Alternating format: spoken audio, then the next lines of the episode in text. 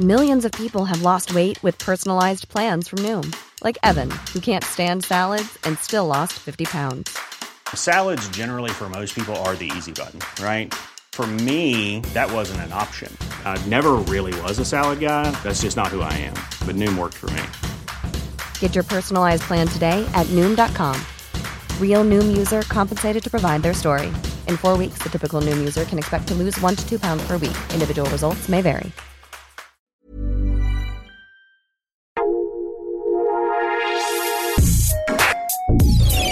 Escucha la opinión de Sergio Sarmiento, quien te invita a reflexionar todos los días con la noticia del día.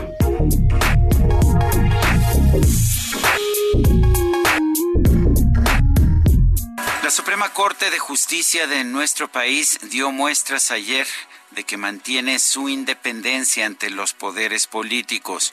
Los 11 ministros votaron en contra de la modificación de la Constitución de Baja California que ampliaba el mandato del gobernador Jaime Bonilla de dos a cinco años. Es una decisión correcta, pero vale la pena señalar que las presiones para que se votara de otra forma fueron enormes.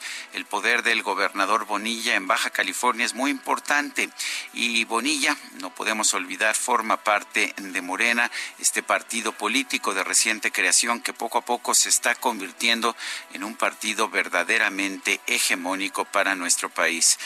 Vale la pena recalcar que votaron a favor del rechazo de la iniciativa no solamente los ministros de la Corte que fueron designados en los tiempos de los presidentes anteriores, sino también aquellos que fueron designados ya bajo el predominio de Andrés Manuel López Obrador en la presidencia de la República. Sí, los once ministros concluyeron que era inaceptable tener un cambio en la legislación que ordena la duración de un mandato de un gobernador después de esta misma elección.